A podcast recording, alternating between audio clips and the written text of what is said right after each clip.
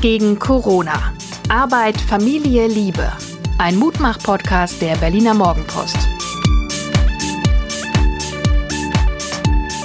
Ja, hallo und herzlich willkommen. Gute Laune frei Haus mit dem Mutmach-Podcast der Berliner Morgenpost. Wir gegen Corona. Mein Name ist Hajo Schumacher und meine Erzieherin sitzt mir gegenüber.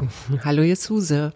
Mann, ey, wir üben das doch jetzt schon seit über drei Wochen. Du musst jetzt was über dich sagen. Ich habe mich doch auch vorgestellt. Ich bin Mensch, Psychologin, Coachin, Mutter, Freundin, Gefährtin. Willst du mich wieder fragen, wie meine 24 Stunden waren? Ja, fang du doch mal an, genau. Ich überlege gerade noch komme gerade vom, vom Laufen. Das heißt, es ist gar nicht so richtig Laufen, es ist mehr so eine Art Spazierenlaufen. Also dann auch gerne mal eine Pause und dann ist da Sonne und ich sehe wahnsinnig viele junge Väter mit Kinderwägen durch die Gegend schuckeln.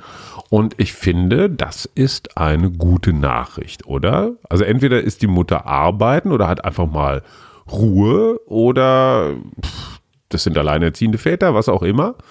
Auf jeden Fall, ich glaube, die Vater-Kind-Bindungen nehmen gerade zu. Auf der einen Seite, auf der anderen Seite natürlich die häusliche Gewalt. Ja, ich glaube auch die Kater, Kater Find. also die Vater-Kind-Bindungen nehmen Kater zu. Find? Kater Find ist schön, ne? Ich glaube, das bieten das wir, lassen der, wir drin. SZ an, dem SZ-Magazin. Ich höre das auch von jungen Vätern oder ganz viel gerade mit ihren Kindern spielen. Wir hatten ja auch Ingo gestern als Beispiel. Mhm. Und mein Kollege Felix, den sehe ich eigentlich auch immer, der macht so nebenbei Online-Seminar und dann ist er mit seinen Kindern aber gleichzeitig draußen im Garten und du hörst die immer im Hintergrund, während er zuhört oder gute Kommentare gibt. Was ich hochinteressant finde, ist, dass jetzt doch verschärft Exit-Strategien diskutiert werden. Also wie kommen wir da wieder raus? Gerade sagte jemand, ich glaube, es war der Berliner Innensenator, dass wir jetzt noch ein Jahr mit der Kontaktsperre weiterleben müssen, wenn wir bei der jetzigen Methode bleiben, also flatten the curve. Und es gibt ja die andere Bewegung, die sagt, wir können maximale Bewegungsfreiheit wieder erlangen, wenn wir eine App haben, freiwillig, die uns sehr rechtzeitig Infektionen meldet, beziehungsweise eine Rückverfolgbarkeit hat.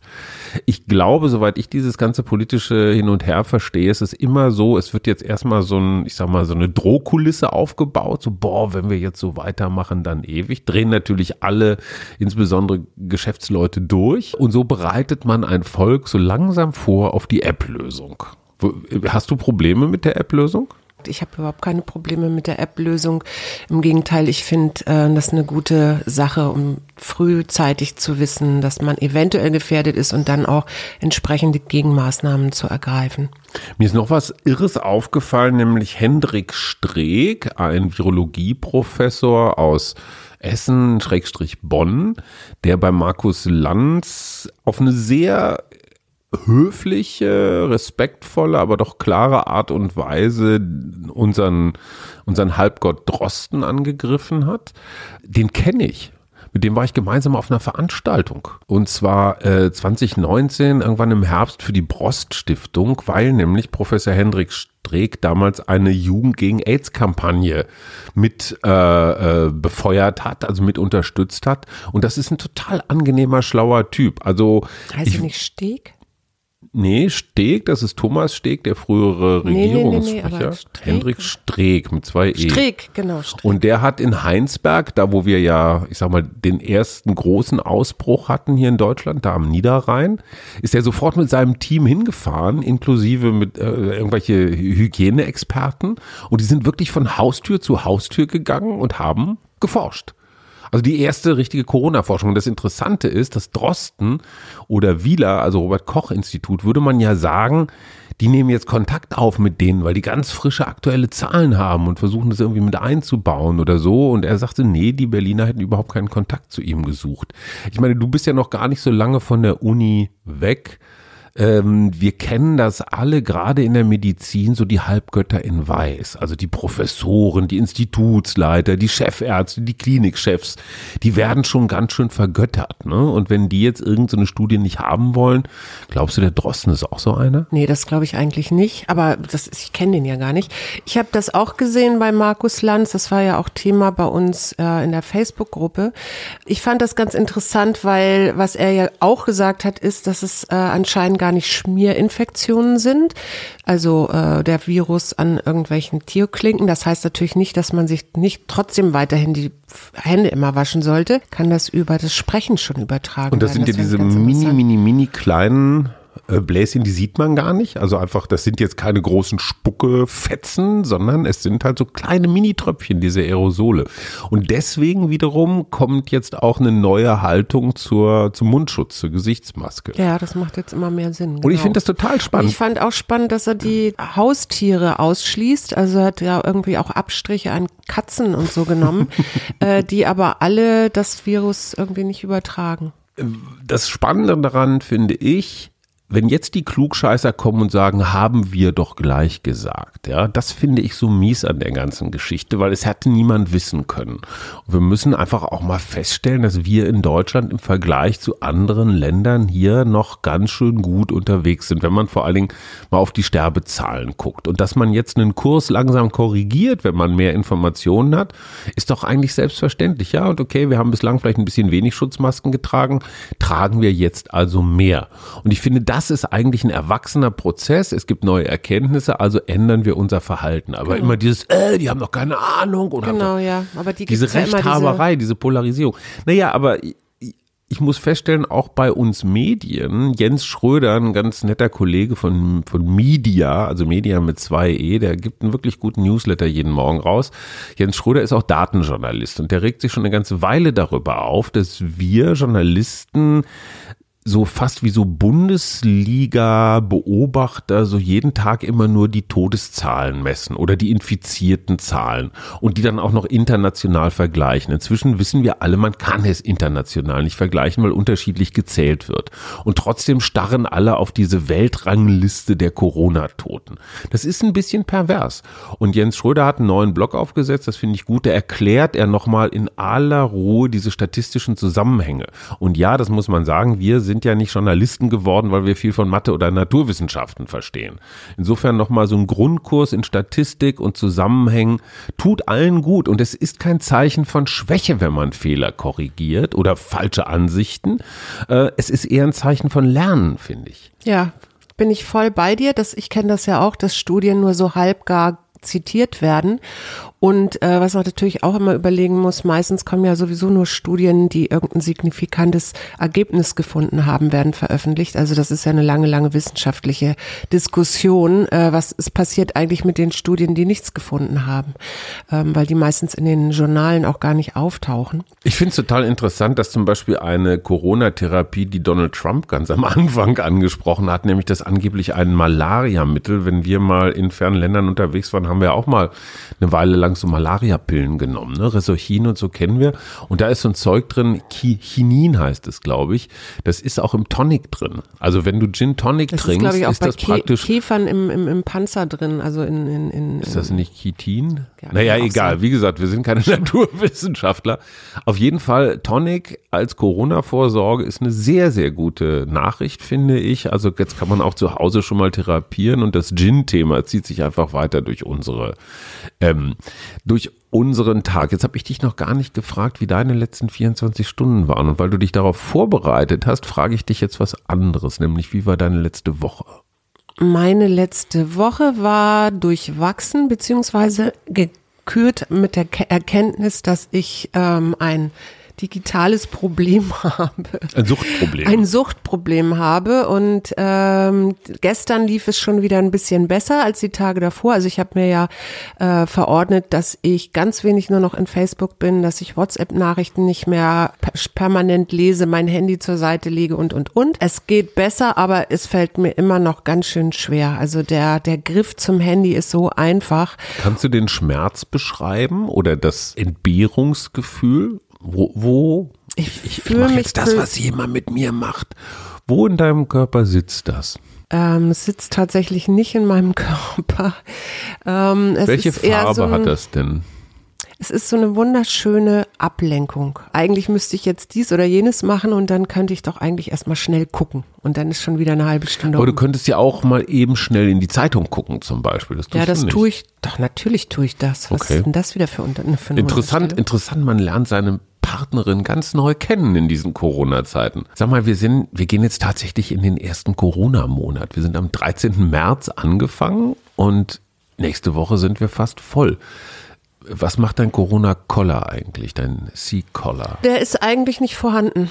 Also es gibt immer mal wieder Momente, wo ich, wo ich ein bisschen verzagter bin, weil ich einfach sehe, dass ich, äh, dass ich mich frage, wo, wie, wie verdiene ich jetzt eigentlich mein Geld die nächsten Monate, womöglich, ja. Also ich hoffe nicht, dass es so lange bleibt. Ansonsten geht's mir eigentlich recht gut, weil ich versuche halt dieses, diesen achtsamen, das habe ich ja jetzt schon viel erzählt, aber diesen achtsamen Tagesablauf, also wirklich mich auf die Dinge zu konzentrieren, die in diesem Moment für mich ähm, wichtig sind. Also jetzt im Moment konzentriere ich mich zum Beispiel auf diesen Podcast.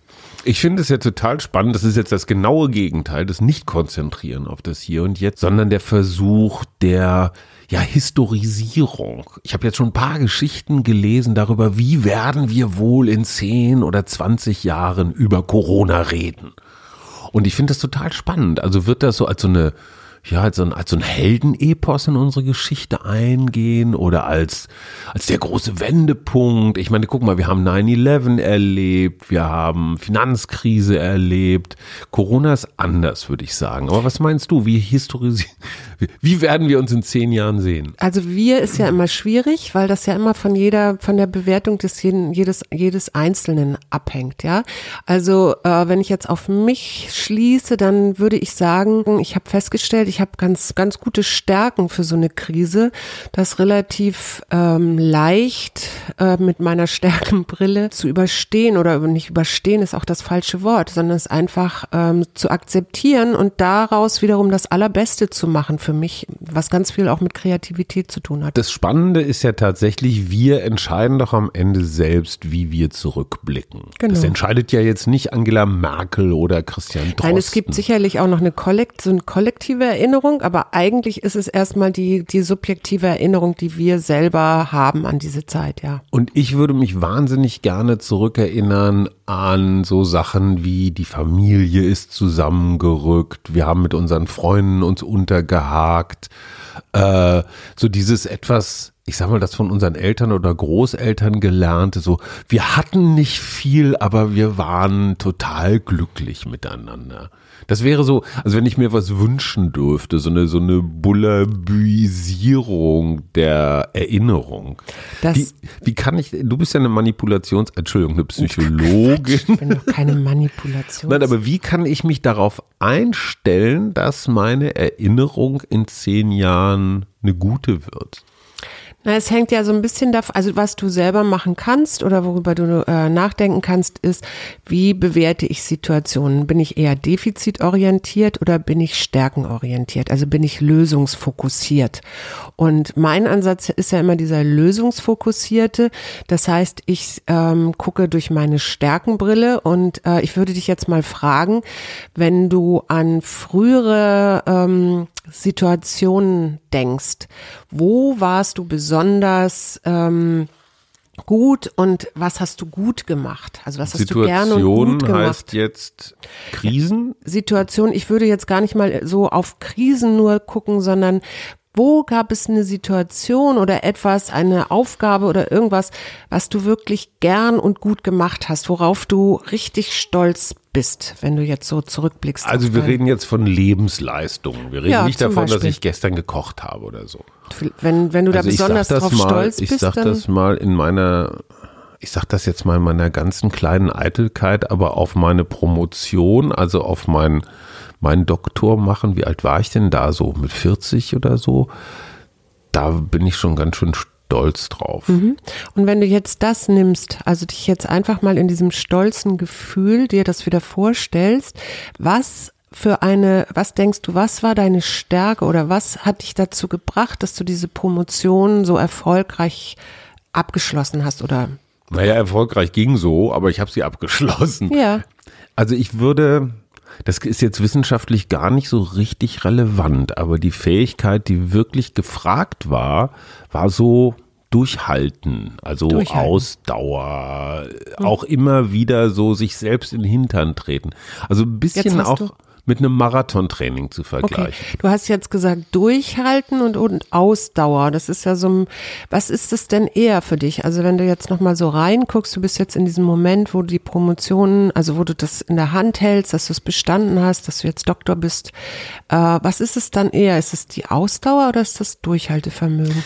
Also ich finde, durchhalten hat immer sowas von eine ganz schlimme Situation, so Knast oder Kriegsgefangenschaft, also boah, durchhalten. Das ist immer irgendwie mit Schmerzen verbunden. Ausdauer ist eher äh, selbst gewählt. Also würde ich mal sagen, dass ich als Subjekt entscheide, dass ich ausdauernd bin.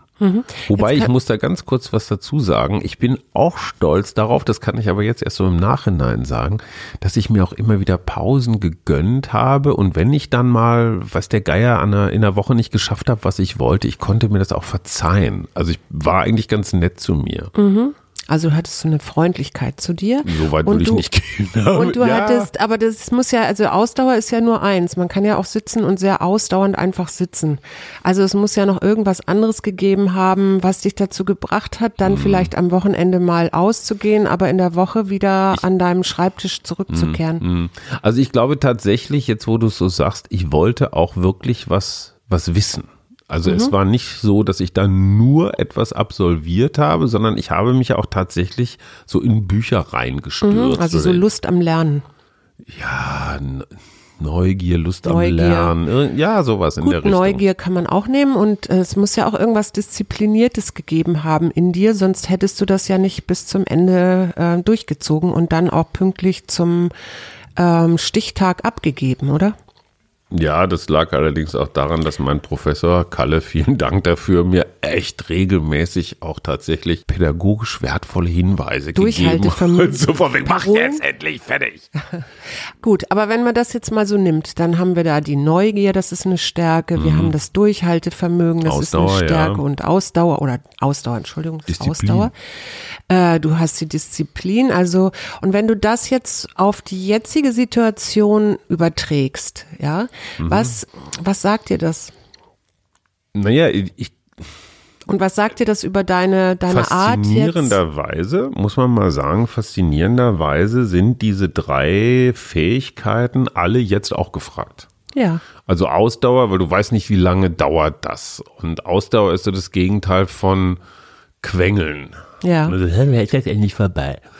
So Neugier finde ich auf jeden Fall, weil ich finde diese Situation, du ja auch unter diesem Experiment, unter dieser Experimentfragestellung, also wie reagiere ich als Einzelner, als Paar, als Familie, als Bürger, als Freund und Nachbar auf diese Krise. Finde ich total spannend. Finde ich als, auch als Gesellschaftswissenschaftler, als Soziologe total spannend. Und Disziplin, naja, gut, klar. Wenn du zu dritt auf engstem Raum wohnst, ein bisschen Disziplin.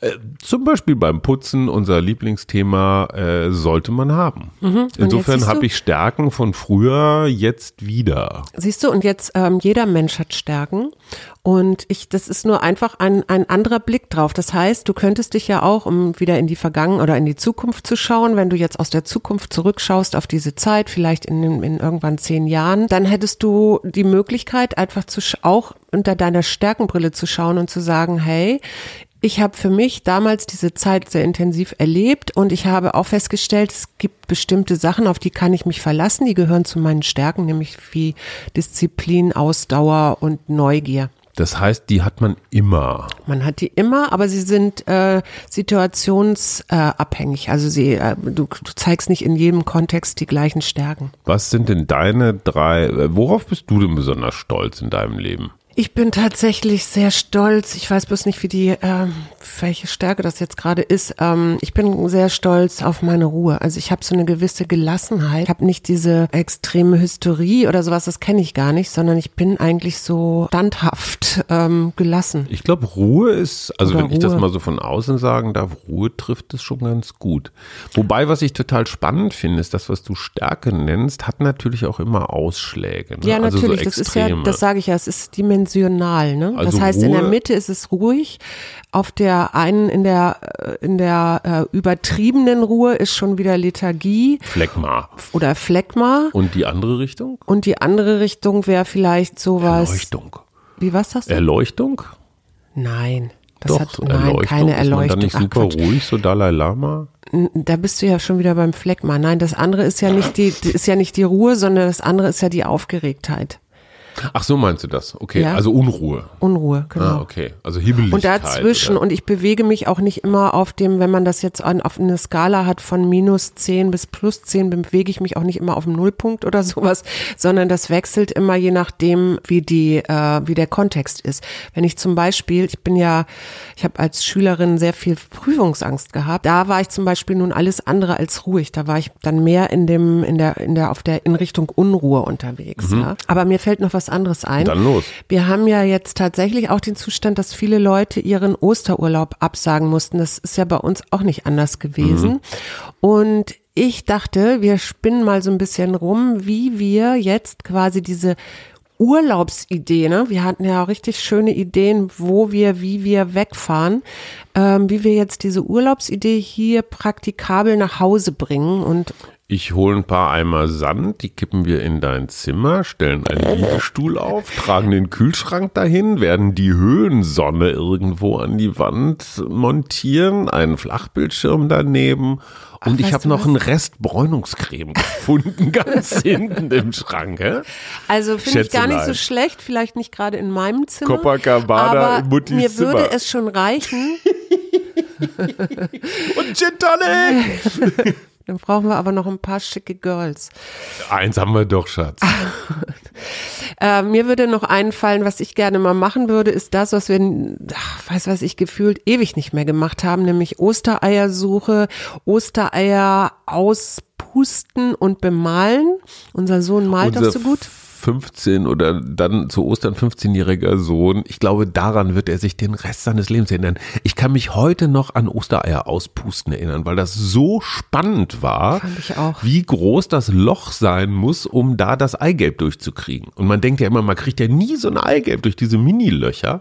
Und dann diese faden Streichholzkonstruktion, hattet ihr die auch? Ja, natürlich, klar, das muss ja irgendwie halten, damit es am Osterstrauch hängt. Super. Also, äh, Ostereier bemalen wird dieses Jahr, aber das wird der Familienhit. Und ich habe neulich noch auf dem Flohmarkt die Ostereierfarben verkauft. So ein Ärger auch. Nein, nein, nein, wir werden, wir haben genug Farben in Ja, diesem Haushalt. Wir werden was finden. Zur Not eine sehr, sehr teuren Duty-Free Lippenstifte. Auf jeden Fall finde ich das als Denksportaufgabe für die nächste Woche. Wie gestalten wir unser Osterfest zu Hause? Ganz schön. Und ich, vielleicht kommt ja auch noch die eine oder andere Hinweis von Menschen, die uns jetzt hören und vielleicht auch noch eine lustige Idee haben. Ähm, Unmoralische Frage der Woche, Schatz. Äh, des Tages. Oder des Monats. ich habe heute keine. Ich habe jetzt gerade auch keine. Haben wir vielleicht schon eine beantwortet? Die unmoralische Frage, was sind deine Stärken? Das, weil das, das finde ich nämlich hochinteressant, wie schwierig das ist, sich eine Situation zu überlegen, auf die ich stolz bin. Ich bin so erzogen worden, dass ich jetzt erstmal überhaupt nicht stolz zu sein habe, sondern erstmal lieber nochmal was leisten muss. Das ist ja was ganz Typisches, das wir alle kennen und unsere Gesellschaft ist halt auch so defizitorientiert. Deswegen ist es auch nicht so einfach, diese Stärkenbrille aufzusetzen, aber was man machen kann, ist, man kann das besser, man kann es meistens besser bei anderen sehen. Also du könntest jetzt heute mal, obwohl wir ja auch gleich noch die Tageskarte haben, die Karte des Tages, ähm, du könntest äh, heute mal deine Stärkenbrille aufsetzen, also wirklich ganz bewusst und mal gucken, Stärken hm, welche Menschen. Stärken siehst du bei mir oder siehst du bei so viel, Fritz? so viel Stunden hat der Tag gar nicht, Schatz, dass ich die alle aufzählen Ach, könnte. Schatzi Mausi. Oh, du hast eine Karte gezogen. Ich habe eine Karte gezogen äh, und die passt. Aber wirklich wie die Faust aus Auge Zärtlichkeit. Zärtlichkeit, okay. Was Wo- fällt dir ein bei Zärtlichkeit? Zärtlichkeit fällt mir also was ganz ähm, Weiches, ähm, so ein bisschen weichgespültes schon fast ein.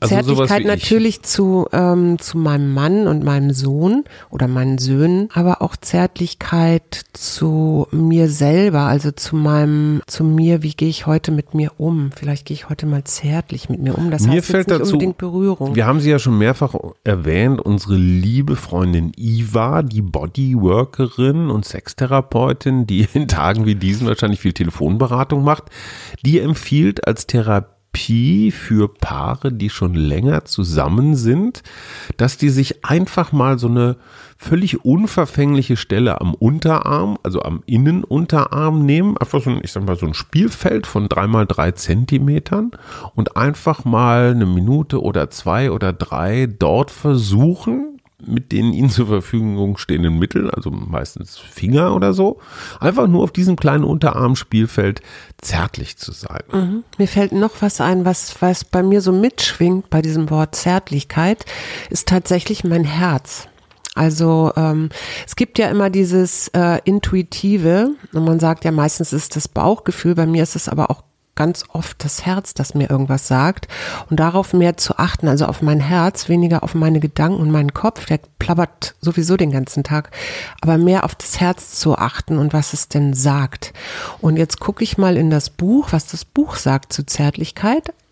Ah ja, Lass die Weisheit deines Herzens in deine Handlungen das einfließen. hast du doch vorher geguckt. Nein, gib großmütig und freizügig und behandle dich und andere liebevoll und fürsorglich. Hm, liebevoll, Schatz. Andere. Ja, So andere. hört jeden, man nennt es auch selektives Hören. Das Jeder stimmt. hört das, was er braucht. Finale, ein Lied mit J oder ein Interpret mit, ein Interpret. Jethro Tull. Jethro Tull, äh, äh, Locomotive Breath. Genau. Der einbeinige Querflötist. Aber ich hätte noch noch, Billy? Joel, We Didn't Start the Fire. Da, da, da, da. Wir noch?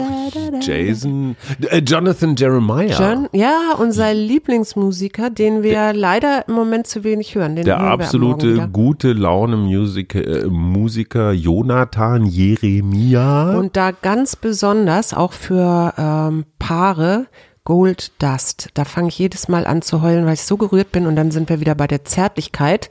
Und ich glaube, jetzt reicht's auch mit diesem Weichspülen. Ich sage jetzt schon mal Tschüss. Tschüss.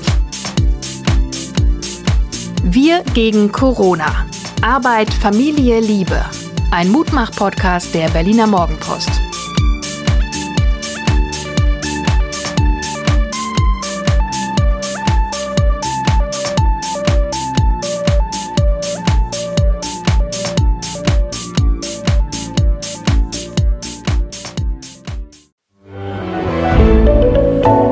Podcast von Funke.